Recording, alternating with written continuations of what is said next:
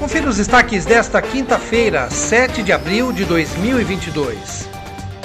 O sistema de lazer do bairro Jardim Noiva da Colina precisa de um cuidado mais atencioso da prefeitura.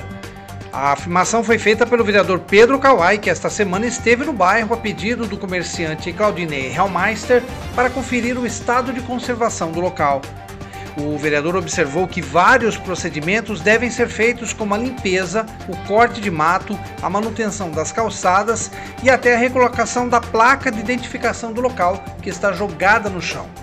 Duas indicações já foram protocoladas pelo vereador, solicitando a manutenção e a pintura dos brinquedos do parque infantil e a limpeza e manutenção da praça Oswaldo Moreira, elas foram protocoladas esta semana pelo vereador, que diz esperar que esse pedido seja acolhido pela prefeitura, porque o local, segundo ele, é um dos poucos espaços que a comunidade dispõe para realizar atividades físicas, de lazer e de entretenimento.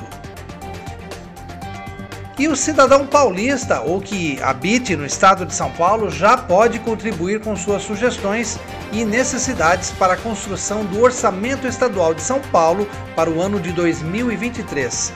Até o próximo dia 14 de abril, os interessados devem acessar o site Audiências do Estado de São Paulo e indicar as necessidades que considere prioridades para o orçamento do governo paulista, para concluir o voto dos temas que julga importante, o cidadão deve clicar em Sim.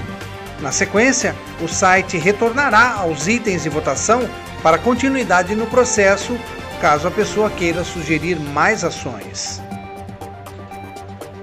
Acompanhe os nossos podcasts pela Rádio Kawai, disponíveis no Facebook, Instagram, YouTube e no Spotify.